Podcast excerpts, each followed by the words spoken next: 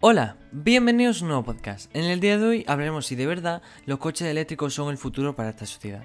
Bien, cuando hablamos de coches eléctricos siempre pensamos en Tesla, no pensamos en Kia, no pensamos en Mazda, no pensamos ni en Toyota, que tiene bastantes coches híbridos. Pensamos en Tesla, gente que conozca un poco más los coches eléctricos pensará en Rivian o pensará en NIO, incluso una marca de coches eléctricos china que, bueno, está poco a poco cayendo en bolsa.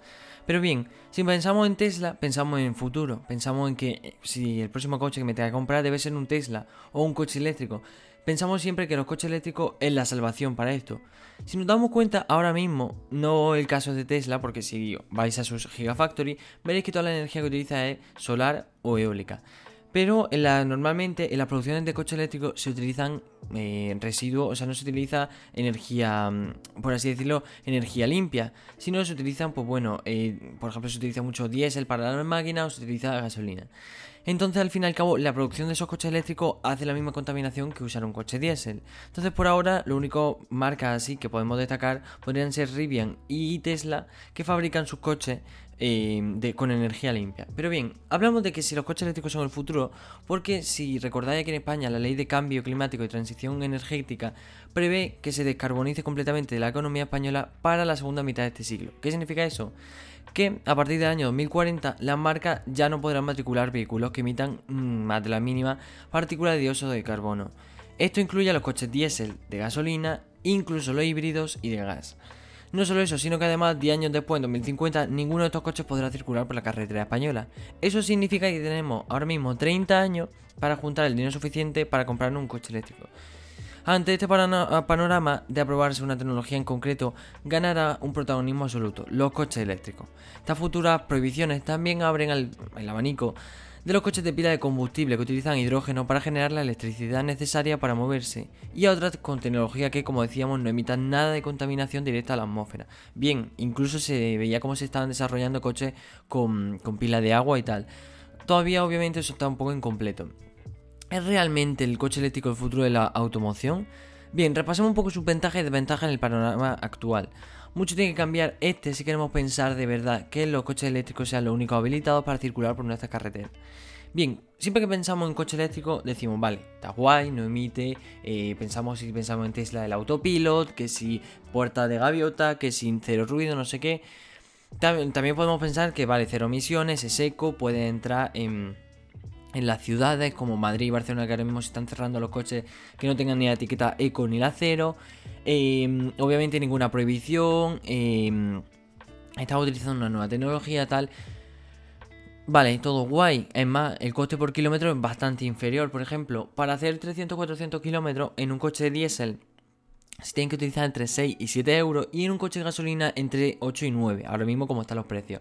Bien, si nosotros tuviéramos el dinero, obviamente, porque esto luego hablaremos en desventaja, si tuviéramos el dinero para tener un, puerto de carga, eh, por ejemplo, en nuestro aparcamiento, em, sería de entre el coste de entre 1 y 2 euros para hacer los mismos kilómetros, entre 300 y 400 una carga. O sea que mucho, es mucho inferior el, el coste. Y también aparcamiento en ciudades, como hemos dicho, Madrid y Barcelona se restringe el aparcamiento. Por ejemplo, si quieres aparcar, tendrás que pagar. Los coches con etiqueta cero o eco no tienen por qué pagar. Entonces, estas son varias de las ventajas. Hay más ventajas, ¿no? Obviamente, como decíamos, el autopilot, que, bueno, eh, al fin y al cabo está apoyando eh, una nueva un nuevo tipo de coche, eh, son muy cómodos, la verdad que ofrecen mucho por no tanto, cada vez se van bajando más el precio. Pero hablemos de, de, ventajas, que aquí hay bastantes, pero vamos a nombrar las principales. Bien, si nosotros pensamos en coche eléctrico, tenemos que decir, vale, si no tenemos el dinero para cargarlo en nuestro coche, no pasa nada. Nos vamos, como en América, a un punto de carga que haya cerca. Bueno, América, pues, pero os pongo el ejemplo de que es más cerca, París. Nos vamos al punto de carga de coche eléctrico más cercano y lo cargamos en, pues si es un, por ejemplo de Tesla, un supercarga, un supercharger, como lo quieras decir, supercargador, pues bueno, en dos o tres horas tendremos cargado el coche completamente. También depende de la, de la batería. Pero bueno, simplemente nos podemos tomar un café, dar una vuelta por donde sea mientras el coche se está cargando. Bien, eso nos vamos a ejemplos como en ciudades como, o sea, bueno, si queréis, países como Francia, como Alemania, que es una potencia ahora mismo lo que viene a ser en coche eléctrico, Reino Unido, que ahora quiere prohibir que para 2030 no se puedan matricular coches. Pero aquí en España, por ejemplo, os digo que no hay más de 5.000 puestos, puestos de carga. Y los de esos 5.000, 168 son de carga rápida. ¿Qué significa esto? Que en, la mayoría de los, de los, los principales puertos están en las principales ciudades. Es decir, si yo soy, por ejemplo, de una ciudad de Cádiz, me tendría que ir hasta Cádiz capital porque en mi pueblecillo de que aunque sean 40.000, 50.000 habitantes, no va a haber un punto de carga. O lo pongo yo, me gasto el dinero porque la infraestructura es muy cara, me gasto yo el dinero o tendré que ir cada día hasta Cádiz para cargar el coche. Obviamente esto son una gran desventaja. En América eh, había, si, no me equivoco, no recuerdo mal, creo que era un punto para cada 100.000 habitantes, si no me equivoco.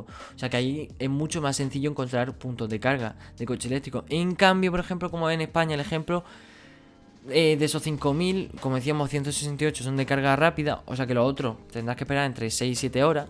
Y por ejemplo, sí, vale, ahí cada vez que se hacen nuevos centros comerciales y tal, te ponen cargadores eléctricos, pero tienes que estar como entre 10 y 12 horas esperando para que se cargue. O sea que eso significa que no vas a estar obviamente 10 y 12 horas en un, en un centro comercial. Pero bueno, otra desventaja sería por ejemplo la red eléctrica. No solo es falta de puntos de recarga el problema, sino también la calidad y el mal estado de muchos de los actuales puntos de carga. Y de mira al futuro, se necesita una mayor capacidad de la red eléctrica para dar cabida a todos los coches eléctricos que quieren que lleguen a las carreteras y atender a las necesidades de recarga de todo. La Comisión Europea habla de 220.000 puntos de recarga necesarios en España para el 2030. O sea que en 10 años tenemos que pasar de 5.000 a 220.000 puntos. Eso es muchísimo, obviamente son, como te digo, 215.000 puntos de carga más. Ahí sí que quien viva, por ejemplo, en Cádiz, en un pueblo de 60.000 habitantes, no se tendrá que desplazar hasta Cádiz capital. Pero eso en 2030, poniendo que en 2030 la, un 20 o 30% de la población ya se haya pasado al coche eléctrico. Imaginaos para 2050, obviamente tendrá que haber, ¿qué te digo yo? 600.000 puntos de carga. Esto en otra economía no es un problema, más que se supone que a España llegan unas ayudas de la Comisión Europea, pues por ejemplo el plan Movit, que te ayuda, por ejemplo, vendes tu coche eh, antiguo y te da una ayuda para comprar, junto a ese dinero, una ayuda para comprar el coche eléctrico. Oye, nunca viene mal. O te da una ayuda para instalar la infraestructura en tu casa. Esto es algo muy bueno. Pero eh, en España es un gran problema. Se duda, obviamente yo, por ejemplo, dudo mucho que para 2030 vayamos a tener 220.000 puntos de carga. Y luego otra desventaja es el tiempo de recarga. Como decíamos, si no son supercargadores, eso significa, implica que sean más caros, el coste es más alto. Mm, vas a tener que esperar mucho tiempo, demasiado diría yo. A menos que no tenga, no te corra prisa, obviamente, pero imagínate que necesitas, eh, estás haciendo una, larga distancia, tendrás que esperarte casi un día entero eh, para que tu coche se cargue, ¿qué? 400, 500 kilómetros como mucho. Es bastante, y siendo también bastante caro. Bueno, estos son, por ejemplo, como comentamos un poco, las ventajas y las desventajas del coche eléctrico. También, como decíamos, tenemos el coche de, pila de hidrógeno. Lo que pasa, también decimos que, oye, el coche eléctrico está caro, pero el coche de hidrógeno cada vez va bajando más. Lo que pasa es que esta tecnología no está muy desarrollada. Hay cuatro hidrogeneras aquí en España. Lo que significa que si yo ahora me compro un coche eléctrico, o sea, un coche con pila de hidrógeno, me tengo que ir hasta Madrid, hasta Barcelona, hasta Sevilla, simplemente para cargar mi coche de hidrógeno. O como decía, comprar pilas de hidrógeno o una instalación de, hidrógeno. Como sabemos, igual que la, instalación de coche eléctrico, muy caro. Entonces, de momento, esta tecnología del coche hidrógeno está muy, muy, muy atrás con lo que está la, tecnología del coche eléctrico. Es más, el otro día se veía como Tesla está preparando motores de hasta 700 y 800 kilómetros de autonomía. O sea, lo que implica casi 1000 kilómetros, superando el doble de las baterías que tienen ahora.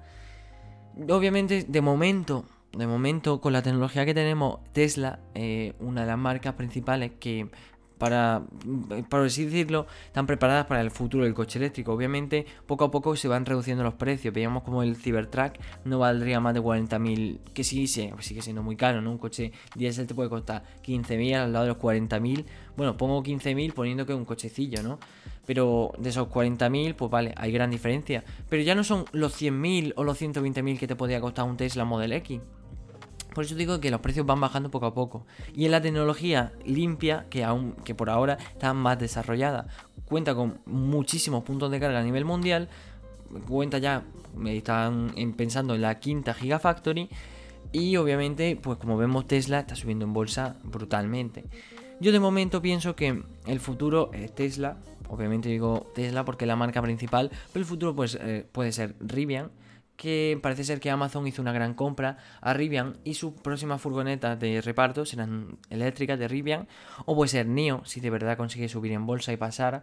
Pueden ser un montón de marcas. Ahora bien, lo que necesitamos es que, uno, la, sean, las ayudas sean un poco mayores. Porque obviamente el sueldo medio en España no pasa de 1.400 euros. Y eso significa que si por ejemplo 1.400 euros es poniendo el sueldo medio y te quieres comprar un coche que vale 60.000, es muy complicado si no te dan una gran ayuda. Entonces lo que hace falta es eso, que se ofrezca un poco más de ayuda y si de verdad tiene el dinero, pensar en el futuro, en el futuro eh, menos contaminación, intentar, sí, que los coches eh, de diésel y tal están muy chulos y tal, pero oye, que un coche de 100.000 euros, 80.000 euros te llegue, no tengas ni que conducir con el autopilot, o te llegue a casi 300 kilómetros por hora, sin, simplemente siendo un, tener una batería eléctrica, es la hostia, por así decirlo. Pero bien, eh, yo creo, como os digo, que Tesla será el futuro. Ahora mismo, de momento, es la marca principal de coches eléctricos y es la marca principal que más está desarrollando los motores y la ingeniería en general. Bueno, pues hasta aquí el podcast de hoy, esperamos que os haya gustado. Si es así, recordad darle me gusta, compartirlo para ayudar a que crezcamos un poco en los podcasts.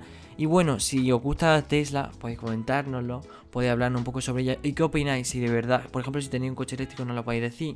O si de verdad creéis que Tesla es la marca o Tesla dejará de funcionar tanto como funciona ahora y una marca le sobrepasará y entonces conduciremos todo un coche eléctrico de la marca que supere a Tesla. ¿Será el fin de Tesla? De momento se cree que no y hasta al menos 2070 Tesla mantendrá este, esta cuota de mercado tan alta de coche eléctrico, siendo por ejemplo el Tesla Model 3 el tercer coche más vendido a nivel europeo, comparándonos con coches diésel y coches de gasolina y obviamente el primer coche eléctrico más vendido tanto en España como en Europa y como en Estados Unidos.